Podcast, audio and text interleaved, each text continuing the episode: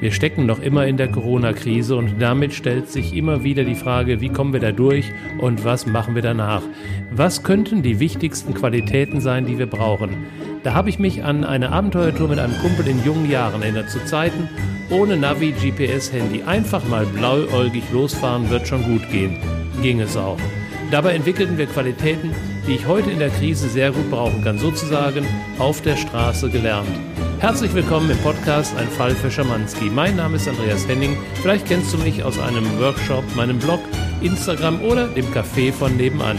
In diesem Podcast teile ich die spannendsten Fälle aus meinem Leben mit dir, um dich zu begeistern, zu berühren, um Horizonte zu erweitern, neue Blickwinkel zu ermöglichen, um dir zu zeigen, wie wunderbar und facettenreich das Leben und diese Welt ist. Herzlich willkommen zu Folge 47 mit dem Titel Ans Ende der Welt. Schön, dass du dabei bist. Ich wünsche dir viel Vergnügen. Hallo und nochmals herzlich willkommen zu Folge 47 mit dem Titel Ans Ende der Welt. Ja, wir sind immer noch in der Corona-Krise. Ein Virus beherrscht die Welt oder besser gesagt die Auswirkungen, das, wie die Menschen damit umgehen, beherrscht gerade unser Tun, unser Verhalten, unser Verharren, vor allen Dingen unser Denken und auch unser Fühlen. Vieles kommt hoch, weniges kann gehandelt werden. Und irgendwie kam ich dann auf eine Geschichte, die lange vor der Zeit liegt, ähm, als Schamanski seine ersten Fälle löste. Und inzwischen hast du dich vielleicht ein wenig daran gewöhnt, dass ich manchmal auch aushole in die Zeit davor, um einfach, ja, mich so ein bisschen zu erinnern, klar, um auch aufzuzeigen, wie kommt, wie kam es denn dazu, dass ich eben heute mit meinen Möglichkeiten immer wieder eingeschaltet werde in unterschiedlichsten Situationen, um so einen, einen etwas anderen Blickwinkel auf die Dinge zu werfen. Und dann geht es ja nicht darum, dass ich da irgendwelche speziellen Fähigkeiten habe, habe ich gar nicht. Also die Fähigkeiten, die ich nutze, die sind im Grunde jedermann zugänglich. Die Frage ist, ob jeder dazu einen Zugang finden will und natürlich auch, wie so das Leben ausgesehen hat, was du gelebt hast, was andere gelebt haben. Das Leben führt uns ja durch Erlebnisse, bringt uns Erkenntnisse und kann uns eben auch Fähigkeiten und Fertigkeiten bringen. Und die können wir dann später einsetzen. So einfach kann das Leben sein. Und als ich mir die Frage gestellt habe, was kann ich denn im Moment konkret dazu beitragen? Wie kann ich gerade Menschen unterstützen, andere Sichtweisen einzunehmen, sich ähm, in sich anders auszugleichen? Wir sind ja gerade in einem der größten, was heißt, wir sind in dem größten Retreat, den es jemals gegeben hat. 2,6 Milliarden Menschen, inzwischen noch mehr, sind verdonnert, zu Hause zu bleiben und den Blick nach innen zu richten. Und da kann ich ja dann Dinge in mir entdecken und finden, die ich bisher nicht gesehen habe, die mir geschlummert haben und die eben auch dann anschließend umsetzen. Und vor dem Hintergrund habe ich gedacht, wie kann ich jetzt unterstützen? Und dann bin ich irgendwie in meiner Jugend gelandet, in der Zeit nach meinem Abitur, was ich so mit, naja, Ach und Krach hingekriegt habe. Also ich habe es bestanden, das war aber war auch alles. Und ähm, dann ist mir aufgefallen, ja, ich habe danach so ein paar Dinge getan. Das hat sich dann einfach so ergeben. Und ich glaube, wenn ich heute zurückschaue, da habe ich tatsächlich dann ja Fähigkeiten, Eigenschaften, Umgangsweisen ähm, geprägt oder war der Beginn dieser Prägung, die ich heute gut nutzen kann. Und das sind auch so Fertigkeiten, Fähigkeiten, Umgangsweisen, Sichtweisen, die ich heute Menschen empfehle, mit denen ich arbeiten darf, sei es als Coach oder auch als Trainer. Und vielleicht hast du Lust, mal mit auf diese Reise zu gehen und wir machen mal so einen kleinen, kleinen, ein kleines Quiz daraus. Ähm, ich erzähle dir mal nur die Geschichte so, wie sie war oder wie ich sie erinnere, besser gesagt. Und dann kannst du am Ende immer rausbekommen, was das so ist, welche, von welchen Fähigkeiten ich spreche, mit dem Leben umzugehen, so dass das Leben etwas leichter wird. Ich habe es damals als nicht unbedingt leicht erlebt und das ist wie oft so, wenn wir solche Übungsaufgaben bekommen, die sind dann immer recht abenteuerlich und äh, nervenaufreibend. und äh, bringen einen dann emotional schon mal so an die Grenze, so ziemlich dicht heran, natürlich nicht drüber. Ich habe es also überlebt, das sei schon mal vorweggenommen. Also es bin immer noch ich, der hier zu dir spricht. Es war allerdings schon ja, ziemlich brenzlig. Also steigen wir einfach mal ein. Wir sind also im Jahr 1977. Ich hatte mit Aaron Krach mein Abitur gemacht und vorher hatte ich schon mich mit zwei Freunden zusammengeschlossen, ein halbes Jahr bevor es in die Abschlussarbeiten äh, ging. Und wir hatten einen Plan. Wir hatten eine Idee, wir hatten eine Vision, was wir machen wollen. Das sollte was ganz Ungewöhnliches sein und was also auch noch kaum einer gemacht hatte bis dahin. Wenn ich heute mal so zurückschaue, ich habe das wirklich jetzt, ich habe die Idee zu dem Podcast seit gestern, ich komme wirklich, ich komme nicht mehr dahinter, was eigentlich so die Ursprungszündung war, auf diese Idee zu kommen, wo wir die her hatten. Denn das hat zu der Zeit eben in meinem Umfeld niemand gemacht. Wir waren wirklich die Ersten, die diese Idee hatten, wir fahren mit dem Auto, mit einem umgebauten VW-Bus zum Nordkap. Also zu der nördlichsten Stelle, ähm, die in Europa damals erreichbar war.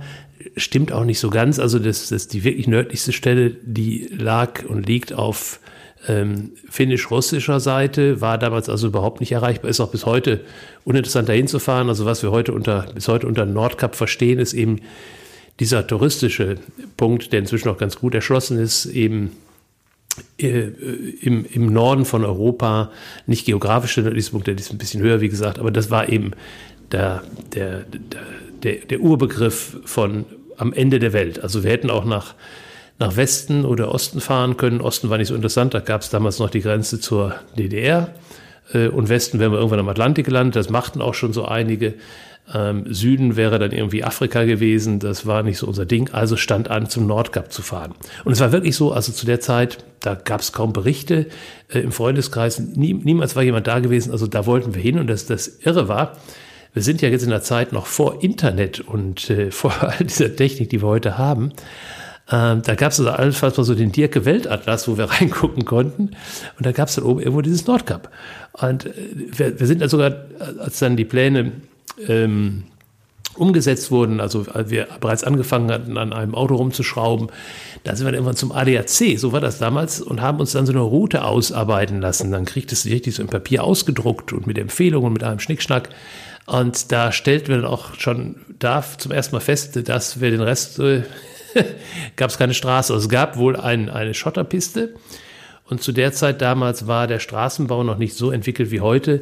Das heißt, denen ist schlichtweg im Winter immer die Straße zerfroren und deswegen haben sie da gar nicht erst asphaltiert. Da gab es also laut dieser Ausarbeitung vom ADAC die letzten, ich glaube 300 Kilometer waren es, war Schotterpiste angesagt. Naja, also die Pläne nahmen, nahmen Fahrt auf. Wir, wir ersteigerten dann ähm, einen gebrauchten VW-Bus von der Post für ganz, ganz wenig Geld und haben also dann angefangen, an diesem Auto äh, zu schrauben. Wir hatten eine Halle gestellt bekommen von einem Bekannten, von einem Bekannten und dort trafen wir uns dann nach der Schule oder besser gesagt, heute kann ich sagen, es ist verjährt, meistens schon während der Schulzeit und haben also angefangen, dieses Auto doch recht professionell, also einer von uns war da, war zwar nicht Kfz-Mechaniker, trotzdem war sehr erfahren und die anderen beiden, inklusive meiner Person, handwerklich sehr geschickt. Also wir haben erstmal das Ding auseinandergenommen, weil wir wollten ja damit zum Nordkap, also bevor wir da jetzt eine Einrichtung einbauten, erstmal äh, auseinandernehmen, den Rost beseitigen und dann wurde mal hier auch mal ein Träger eingeschweißt und dann stellten wir fest, da ist eine Bremstrommel hin.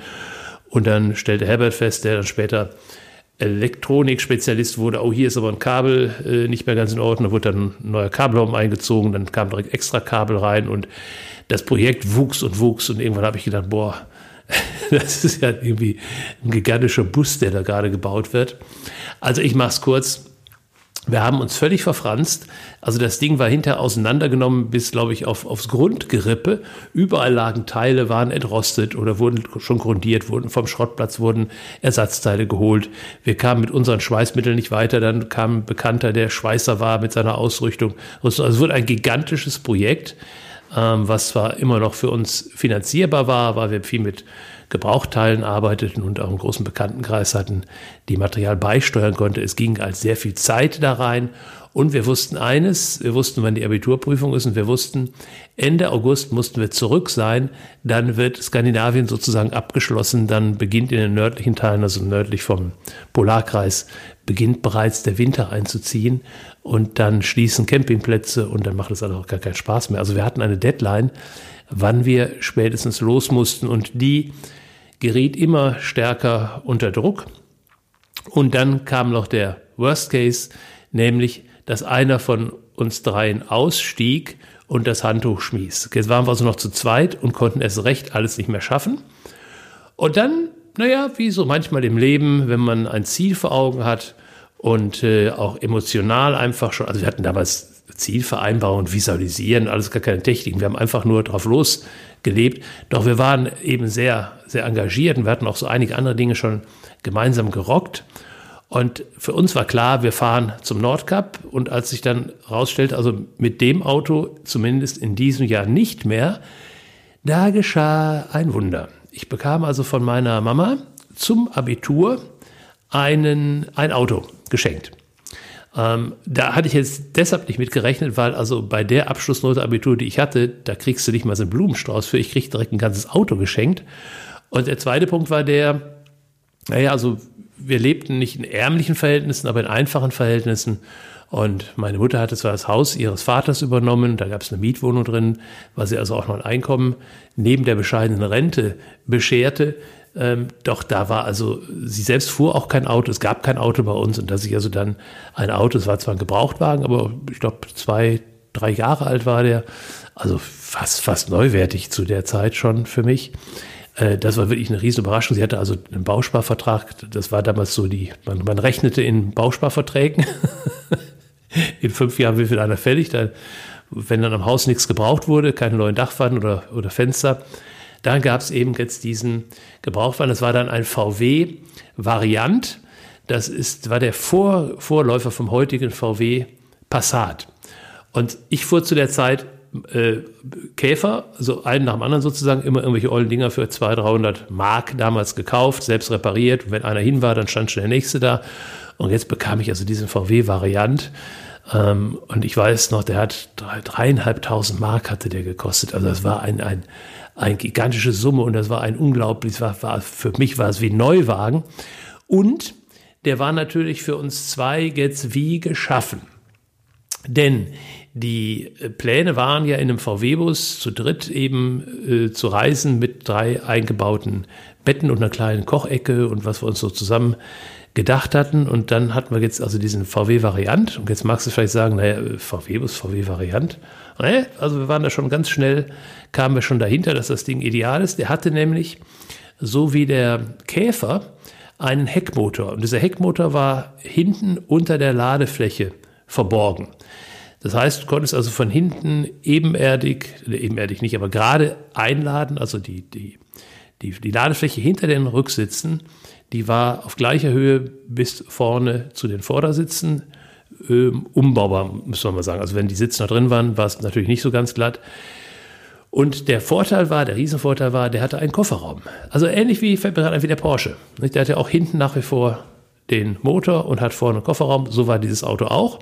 War damals so ein beliebtes Polizeiauto, aber das ist noch eine andere Geschichte, was wir daraus gemacht haben. Das kam auch, glaube ich, erst nach dem Nordcup.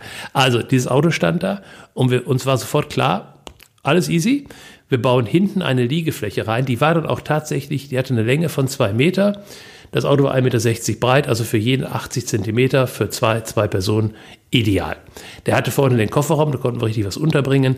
Der war stabil, der kriegte einen riesen Dachgepäckträger und damit war der grobe Plan schon mal fertig und wir hatten, ah, ich glaube, vier Wochen, fünf Wochen Umbauzeit. Das ging dann wirklich also in Nachtschichten durch.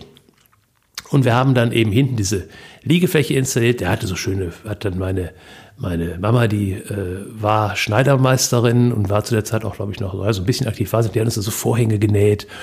Und äh, die Mutter von meinem Kumpel, die hat auch irgendwas gestrickt. Und also alle waren irgendwie als Zulieferer daran beteiligt. Wir hatten zu der Zeit, wir machten ein Praktikum bei AEG Telefunken gab es damals noch, da war dann ein Schweißer da und da war hier mal Material und da mal eine helfende Hand.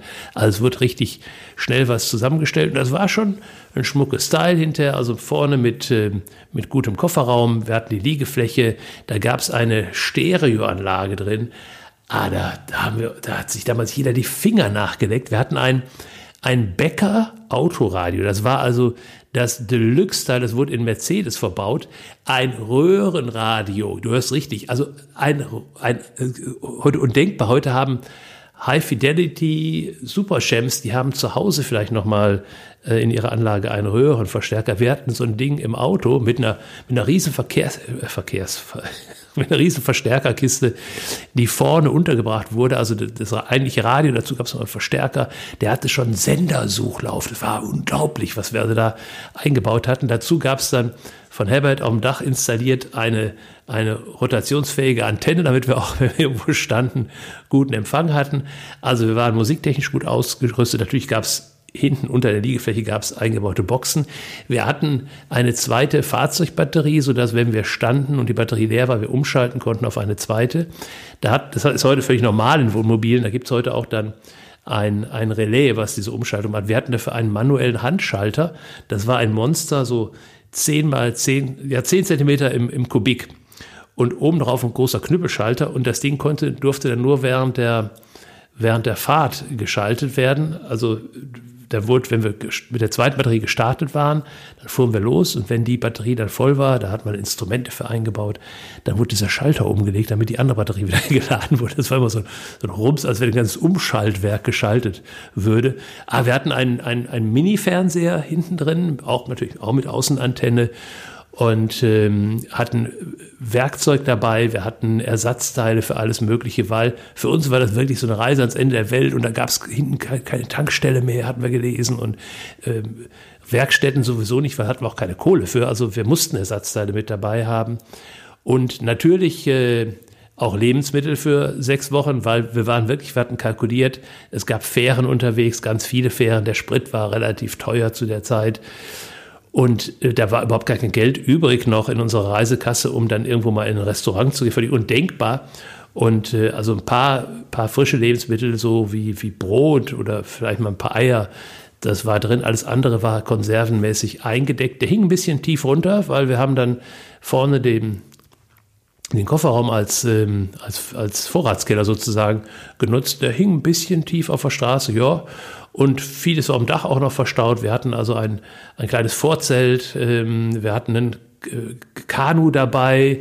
Äh, irgendwie kam ich auf die Idee, wenn wir ja Polarkreis, haben wir wahrscheinlich noch Schnee, wir nehmen auch vorher noch ein paar Ski mit. Also unser Nachbar hat uns lange Zeit beobachtet und kam immer so, ähm, wo fahrt denn ihr eigentlich hin? Also wo fährt man hin, wo man einen Kanu und Ski braucht? Und eine Angel hatten wir auch noch.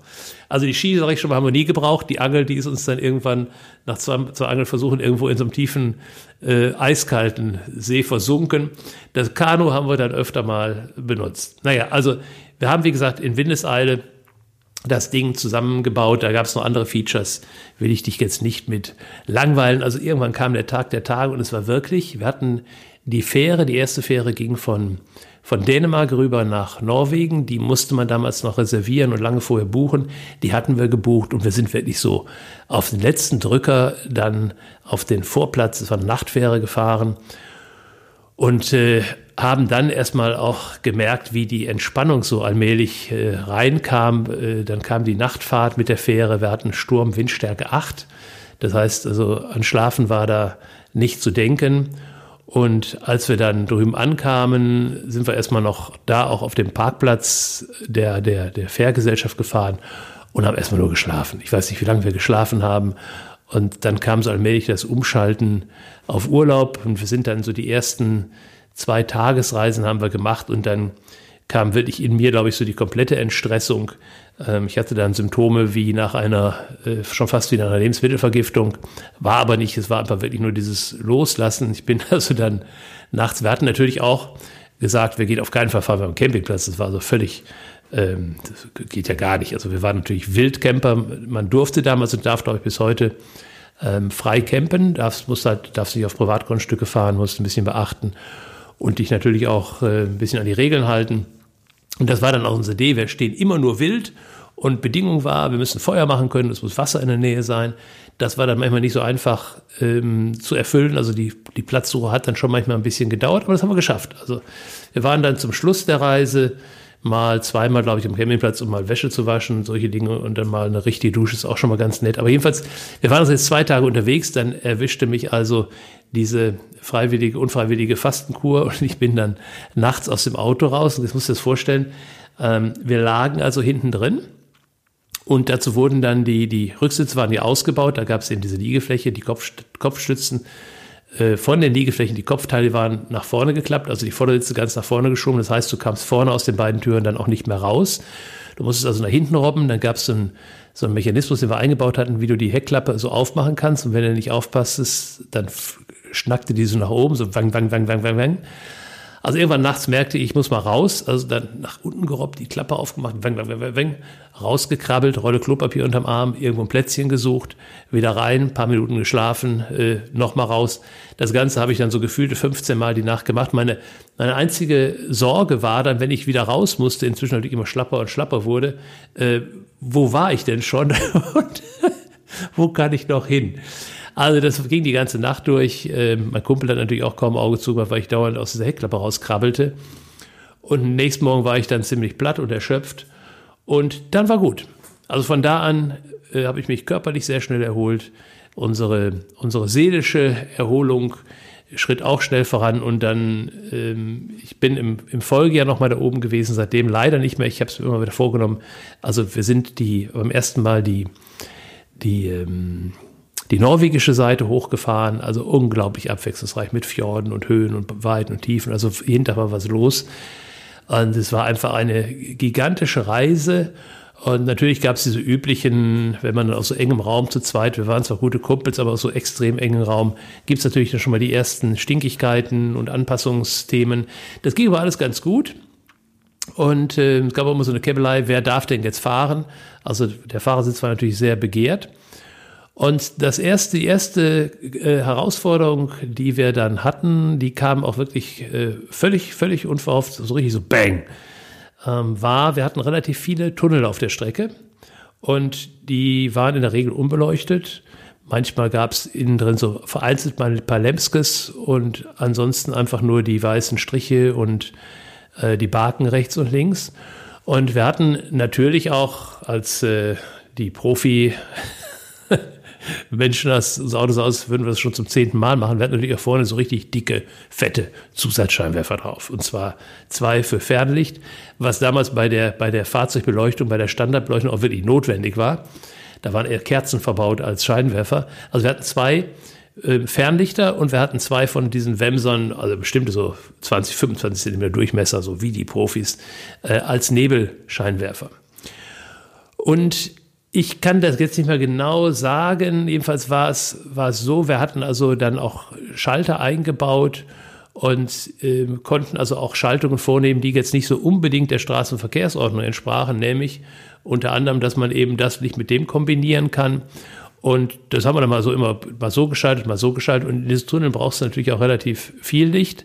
Na, jedenfalls weiß ich noch, wir hatten einen Fahrerwechsel und ich war jetzt mit Fahren dran fahre also in einen Tunnel und der kam auch recht unverhofft, also nach einer Kurve. Plötzlich war ich schon in dem Tunnel drin und dann war natürlich angesagt, ganz schnell Licht anmachen. Und ich hatte normalerweise während der Fahrt immer Licht geschaltet, ich glaube ein Standlicht mit, mit Nebelscheinwerfern, so irgendwie ungefähr, also nach dem Motto, ich werde gut gesehen und bin auch gut ausgerüstet, wenn ich den Tunnel fahre. Und mein Kumpel hatte irgendwie anders geschaltet, jedenfalls fuhr ich in den Tunnel rein und es war dunkel. Und dann habe ich in meiner ähm, noch nicht Panik, aber in der ersten Reaktion habe ich gar nicht erst versucht rauszukriegen, welchen Schalter hat der jetzt an und welchen nicht, sondern habe einfach die Lichthupe gezogen. Fand ich jetzt erstmal so eine clevere Entscheidung. Habe ich auch nicht lange drüber nachgedacht, einfach an dem Hebel ziehen. Ich weiß aber, links war ein Hebel, der zog dann geht, geht die Lichthupe an und die ging auch an. Das heißt also, der Tunnel war hell klatschhell und eine Sekunde später war der Tunnel rattelfatz dunkel und ich konnte an Knöpfen rumziehen, wie ich wollte. Er blieb dunkel. Es war aber am Ende des Tunnels das berühmte Lichtlein zu sehen. Und ich fuhr mit ah, vielleicht 90, 90 Stundenkilometer, also maximal 100 Stundenkilometer. Und dann ist wirklich irre, wie unser Gehirn dann nach so einem Automatismus funktioniert, der aber in die Hose geht. Also ähm, das Ganze, wir reden ja jetzt hier über einen Ablauf von, weiß ich nicht, eins, zwei, drei, vier Sekunden. Gefühlt sind das ja immer dann 10, 20 Minuten. Also ich fuhr und ich weiß noch, ich habe hinten dieses Lichtlein gesehen, das habe ich natürlich fixiert. Also da muss ich hin, da ist das Lichtlein. Das zweite war, dass ich das Lenkrad wahrscheinlich gekrallt habe. Also auf, ich wusste ja noch, ich bin in der richtigen Richtung. Und jetzt muss ich die Richtung muss ich halten und ich muss auf dieses Lichtlein zu. Und jetzt kann ich nicht mehr sagen, ob ich ähm, und ich habe gesagt, nicht bremsen, wenn ich bremse, verzieht die Karre. Und dann habe ich, wahrscheinlich bin ich vom Gas runter, kann ich nicht mehr so genau sagen. Ich glaube nicht, dass ich so bekloppt war und am Gas geblieben bin. Ich bin, also jedenfalls weiß ich, ich habe Lenkrad festhalten, anfixieren, nicht bremsen. Und dann merkte ich schon, in dem Moment, wie das Auto in so eine äh, leichte Schieflage nach links kam. Und dann machte es auch schon, hoppelte es schon, das ganze Ding wackelte, vibrierte immer stärker und dann gab es einen leichten Knall. Wir gingen beide so ein bisschen mit dem Kopf, wippen wir so nach vorne und wir standen. Naja, jetzt war erstmal angesagt, Taschenlampen finden. Die hatten wir natürlich, weil wir ja gewohnt waren, nachts im Dschungel zu übernachten. Also Taschenlampen wurden gefunden. Nur ich weiß nicht, ob du so eine Situation mal erlebt hast, wenn du im völlig dunkeln, also uns das Lichtlein hinten am Ende des Tunnels half uns auch nicht. Das war wie ein weißer Fleck auf einer schwarzen Leinwand. Es war stockerduster. Und äh, wenn du da mit so einer Taschenlampe drumherum gehst, du siehst ja nur das, was in dem Lichtkegel ist. Also ich hatte, ich hatte irgendwie so eine Art Totalschaden vermutet. Also dem Geräusch nach, der Geschwindigkeit nach und wie schnell wir standen, musste das Ding irgendwie voll vor so einem Baum gefahren sein oder so, der plötzlich im Tunnel stand, wie auch immer. Na, jedenfalls sind wir also dann von zwei Seiten auch ums Auto rum und hier leuchtete so und so abwechselnd kam irgendwie so, gebe doch nicht. War tatsächlich. Also es stellte sich raus, dieses Auto stand also links auf so einem Schotterstreifen neben der eigentlichen Fahrbahn steht ist aber nicht der richtige Ausdruck. Wir waren mit den beiden rechten Rädern noch auf der Fahrbahn. Die beiden linken Räder, die hingen in der Luft. Ich glaube, ein Rad drehte sich noch. Und oben mit dem Dachgepäckträger hingen wir an der Felswand. Und unser Glück war, dass dieser Dachgepäckträger eben handgeschweißt war. Aus Stapperrohre hießen die. Das waren so Eisenrohre, in denen früher die elektrischen Leitungen gezogen wurden und damit die nicht sofort in einem Jahr durchgerostet sind, diese Eisenrohre, es waren also Stahlrohre genauer gesagt, äh, waren die relativ dickwandig. Und das war unser Glück, dass das Ding also aus diesen dicken, fetten Rohren bestand und eben verschweißt war und eben auch nicht mit so Clips auf dem Gepäck, auf dem Auto befestigt war, sondern fest verschraubt war. Also das war sozusagen Teil des Autos. Und dadurch war also das ganze Ding inklusive Gepäck ja noch stabil. Einziger Haken war halt, der hing mit den zwei Rädern in Luft, war also jetzt nicht unbedingt so fahrbar. Naja, also wir, Adrenalin fuhr dann runter, wir hatten uns beruhigt und damit war klar, unsere Reise kann weitergehen. Und dann kam also tatsächlich, wir waren auf, auf so einer Nebenstraße irgendwo an den Fjorden unten und dann kam tatsächlich dann noch ein Auto mit zwei äh, Männern vorbei, die uns dann halfen und zu viert haben wir den also dann von der Wand wegruckeln können. Und das Fantastische, also wir hätten ja auch mit leichten Blechschaden und Kratzern durchaus leben können. Das Fantastische war, da war wirklich, es war nichts dran. Es war nur oben der Gepäckträger, der war ziemlich verkratzt und verhunzt. Und am Auto an sich 0,0. Ich glaube, wir hatten, doch ja, wir hatten vorne links die Blinkerkappe, die war gesprungen. Da hatten wir so eine Barke noch mitgenommen, oder besser gesagt ich. Und das Ding hat man natürlich als Ersatzteil dabei. Also das war so der, der erste Schreckmoment. Also mein zweiter eigentlich nach dieser unfreiwilligen ähm, Fastenkur. Und dann ging es weiter. Und also es war, es blieb eine sehr kurzweilige Fahrt, äh, weil wir auch wirklich ja rudimentäres Kartenmaterial nur hatten und es gab ja kein, kein Handy und es gab kein GPS und es gab kein, es gab nicht mal ähm, äh, heute hast du einen ADAC Campingführer, also den hatten wir auch, da waren auch ein paar Campingplätze drin, also gefühlte 20 auf, in ganz äh, Norwegen. Und der half uns ja auch nicht. Also es ging weiter und dann kam ähm, so, ja, ich glaube nach, nach, naja, es war gar nicht so lange, ich glaube nach einer Woche so. Jedenfalls, wir sind äh, in der Mitte von Norwegen und da gibt's eben, das war vor dem Polarkreis noch, da gibt's, es geht hoch bis auf, ich glaube, 18, 1900 Meter Pässe. Also wirklich alpine Verhältnisse und da du ja von Fjordboden kommst, also von null Meter hoch, ist schon, ist dann schon gefühlt hochalpin. Und naja, es ging, war wieder die, die äh, Streiterei, wer da fahren. Dann war also, einer fährt hoch und dann, ich war also dann, ich durfte dann runterfahren. Naja, und dann bin ich runtergefahren und dann äh, halt gemütlich äh, vom Tempo her und äh, wir hatten damals noch Kassetten. Also, weiß ich, wer es noch, noch kennt, dann wurde die Kassette gewechselt, Beifahrer war immer dafür zuständig. Und dann zu der Zeit äh, gab es ja noch diese lästige, äh, diese Laster des Rauchens, also da wurde natürlich auch da gedreht, ähm, Zigarettchen gedreht und dann Kassette reingeschmissen und gemütlich runter. Und jetzt schildere ich mal die, die Passfahrt aus Sicht meines Beifahrers, der also gerade mal wieder verloren hatte beim Streichholzziehen und Beifahrer war.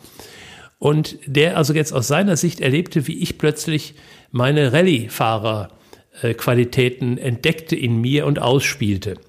Und äh, der muss also so geschockt gewesen sein, weil sich das innerhalb von Minuten aufbaute, dass ich also diese Serpentinkurven immer schneller nahm und ähm, offensichtlich auch einen sehr konzentrierten Eindruck dabei machte. Anfangs hat er gefragt, ob ich noch alle Tassen im Regal habe und hat sich also dann überhaupt gar nicht mehr getraut, noch irgendwas zu sagen. Und aus meiner Sicht sah es so aus, dass ich ähm, irgendwann routinemäßig äh, vor einer Kurve natürlich versucht habe, das heißt versucht vor einer Kurve an, abgebremst habe und dann gemerkt habe, dass mein Gas-Bremspedal aber bis zum Bodenblech durchging. Bremswirkung null.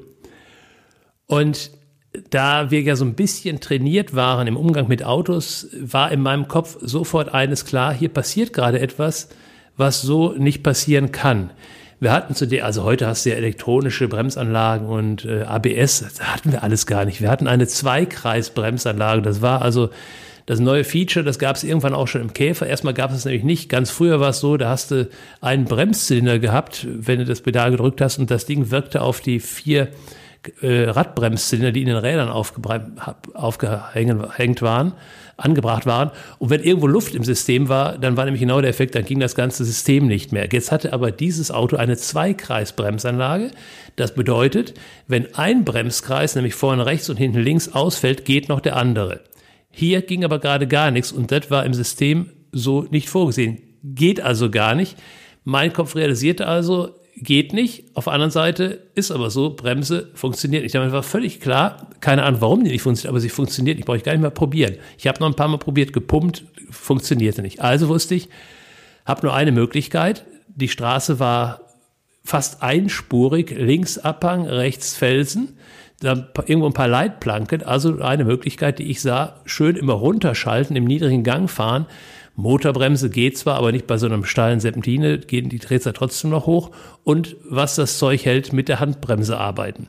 Dies sieht natürlich aus Sicht des Beifahrers aus. Jetzt macht er einen auf Rallye hier, bremst vor der Kurve mit der Handbremse an, ist völlig durchgedreht, wird aber wahrscheinlich irgendwie ja das Ding unter Kontrolle haben. Ich mach mal mit, aber wenn wir unten ankommen, ist für mich die Nummer hier gegessen. Aber jetzt mal nicht reinquatschen, das ist höchst brisant, was er hier gerade probiert, werden wir schon sehen. Ich wiederum habe gedacht, nichts jetzt sagen, macht Herbert sich in die Hose, irgendwie bringe ich die Karre hier runter, wird schon klappen. Also frag mich nicht, wie ich dieses äh, nebenbei ja auch nicht überladene Fahrzeug, glaube ich nicht, aber bis an die Ladegrenze beladene Fahrzeug, also mit hohem Gewicht, irgendwie darunter gezirkelt habe mit, mit, mit hochdrehendem Motor, äh, der mir bei den Ohren flog, mit lüder Handbremse, die das aber gar nicht packte. Warum auch immer. Jedenfalls bin ich dann runtergekommen, bin dann so ausgerollt und in die erstbeste, da stand auch dann ein einzelnes Haus, bin dann da in die Einfahrt reingerollt und stehen geblieben. Herbert, kreidebleich neben mir, sagte nur, du hast nicht mehr ein Tassenregal, ich suche mir einen Bahnhof. Stieg also aus und war wild entschlossen, mitten in der Pampa sich einen Bahnhof zu suchen. Naja, wir haben uns dann ein wenig, wir haben ein wenig kommuniziert und dann war die Lage irgendwann klar und ich kriegte dann auch mal so ein erstes zaghaftes Lob von ihm. Ähm, warum diese Anlage nicht funktioniert hat, also warum nicht trotzdem noch eine Bremswirkung auf zwei Rädern da war, haben wir auch später mit Hilfe von, von Technikern von, von VW nicht herausbekommen. Also auch die sagten, geht eigentlich gar nicht, war aber so. Also das Schönste war dann an dem, der schöne Ausklang war dann, dass wir eben diese Einfahrt standen. Irgendwann kamen die Menschen, der wohnten auch heraus und wir haben uns irgendwie verständigen können und haben gesagt, wir eine Panne und dann fragten sie, ob sie ein Rettung, äh, Rettungsfahrzeug, so, so, so ein äh, Reparaturfahrzeugbetrieb anrufen sollte. Nee, kein Problem.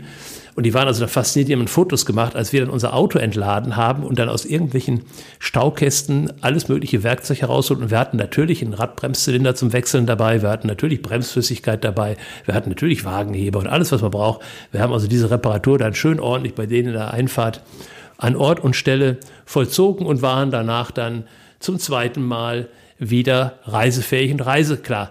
Doch das sollte es noch nicht gewesen sein. Die nächste und diesmal, glaube ich, ganz lustige Unterbrechung, die uns aber zumindest fast unsere Reisekasse gesprengt hätte und äh, uns zumindest zu einem nochmal unfreiwilligen Hungern verholfen hätte, war, dass wir unmittelbar, bevor wir auf diese Halbinsel fuhren, auf der dann das eigentliche Nordkap ist, einen Platz gefunden hatten. Das sollte also die letzte Übernachtung sein, bevor wir dann das legendäre Nordkap erklimmen. Da haben wir dann Platz gefunden und dann bin ich noch mal so eine Runde spazieren gegangen. Also manchmal braucht man einfach auch so ein bisschen Abstand mal voneinander, ähm, einfach mal durchs Gelände gestriffen. Und dann, also müsst ihr euch vorstellen, am Ende der Welt, auch kaum Autos unterwegs gesehen, äh, war damals wirklich, war ganz, ganz selten, dass Menschen dahin fuhren. Heute ist das Ding ja richtig überlaufen. Und dann gehe ich da so durch die Pampa und sehe eine Konservendose. Und sehe, die ist sogar noch zu und hebt die so, aber nicht jetzt, weil ich jetzt heiß drauf war, irgendwie kostenlose Konserven einzukaufen, äh, hebt die auf und stelle fest, ist ja irre, die kommt aus Deutschland, die kommt von Karstadt. Und bei Karstadt hatten wir tatsächlich unseren Reiseproviant in einem Hieb gekauft. Also sehr wahrscheinlich war diese Dose von uns. Das ist ja interessant, wie können wir denn so eine Dose verlieren? Wir hatten ja unsere Vorräte vorne im Kofferraum untergebracht.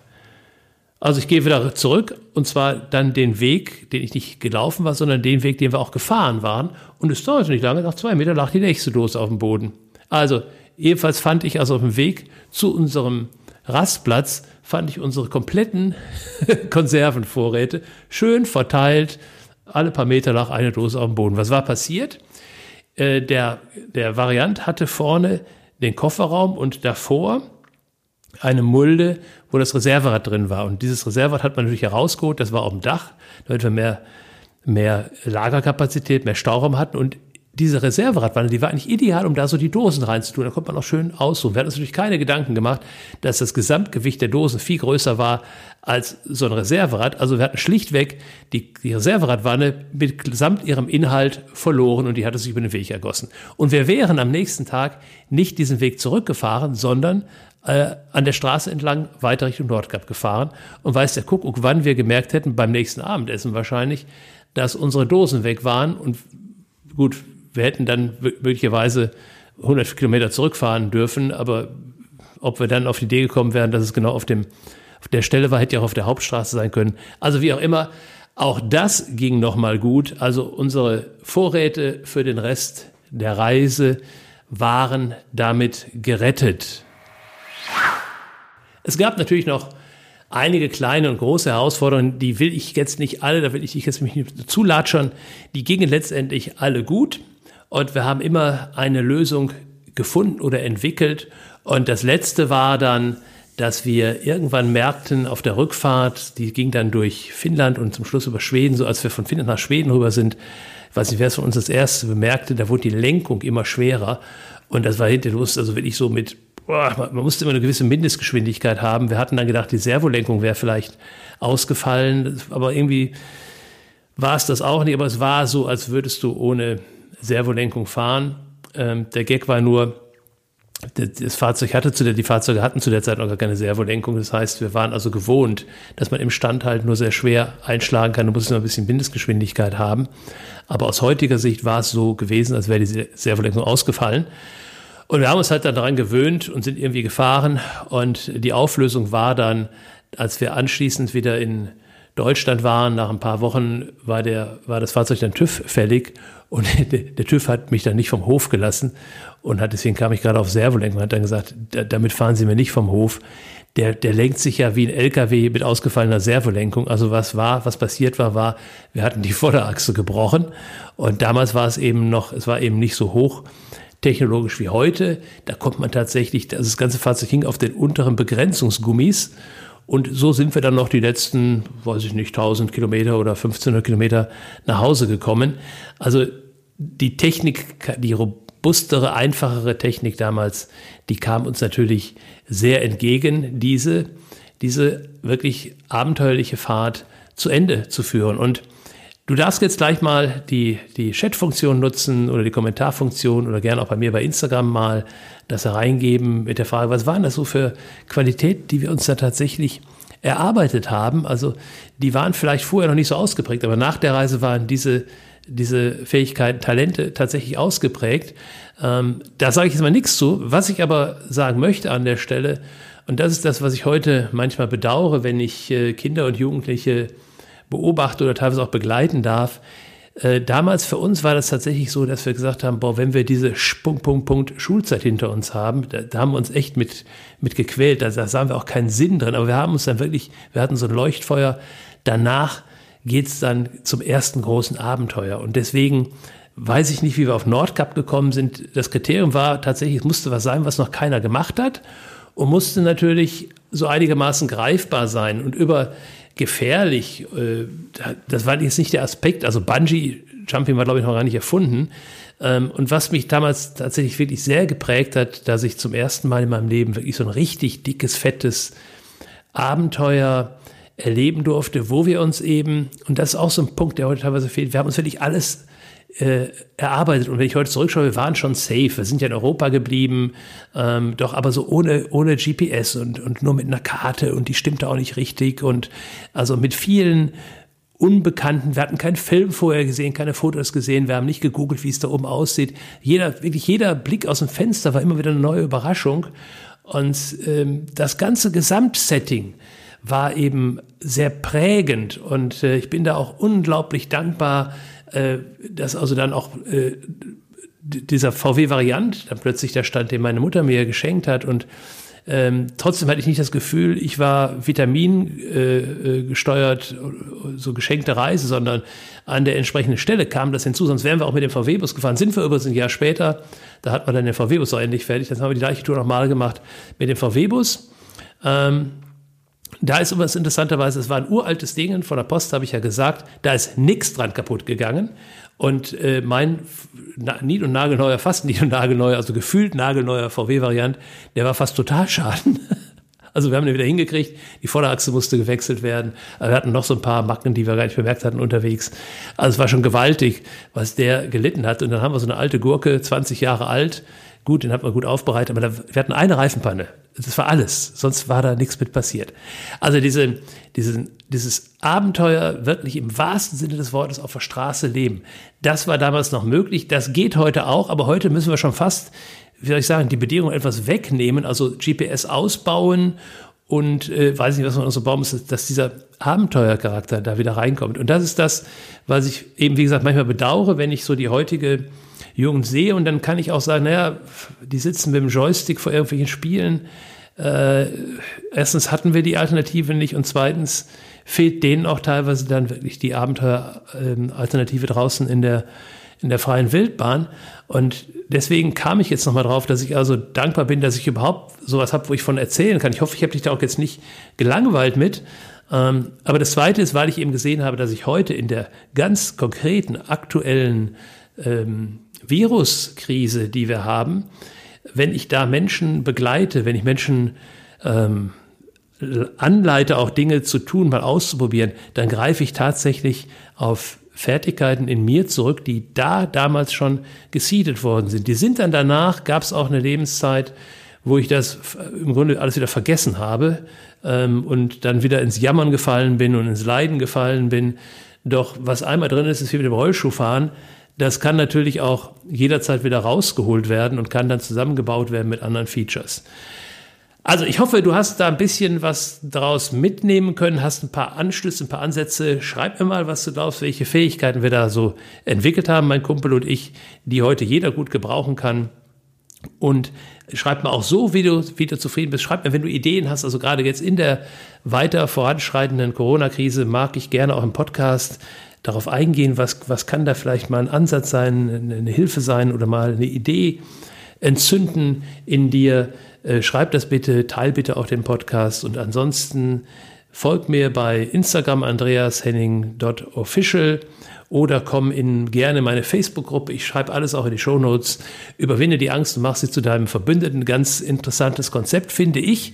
Also sich nicht nur den Ängsten zu stellen. Jetzt im Moment sind wir in einer Zeit, wo global ein riesen Angstfeld aufgebaut wird. Also die Ängste anerkennen, ranlassen, damit umgehen und letztendlich dann zu einem Verbündeten machen. Jetzt ist eine gute Gelegenheit, damit voranzugehen. Wenn du in einer konkreten Krise bist, wenn du Hilfestellung brauchst, ich habe da jetzt einiges für äh, auf die Beine gestellt. Es gibt zum Beispiel auch eine, ein Gruppencoaching, wo du für einen äh, relativ kleinen Monatsbeitrag gemeinsam mit anderen in eine Coaching-Situation zweimal im Monat gehst, wo wir ganz konkrete aktuelle Themen aufgreifen können. Es muss also nicht direkt ein, ein ähm, Einzelcoaching sein, wo wir dann richtig in die Tiefe gehen können. Also melde dich einfach, auch wenn du mal eine Frage hast. Äh, es gibt täglich ein Gratis-Coaching von mir. Also ich bin da, komm auf mich zu, ich unterstütze gerne. Und so können wir gemeinsam die globale Situation gerade rocken, also unseren Teil dazu beitragen, dass wir als, als äh, Menschheit insgesamt gerade das Ding rocken. Die Chancen sind sehr, sehr gut. Ich drücke uns die Daumen, danke, dass du dabei warst.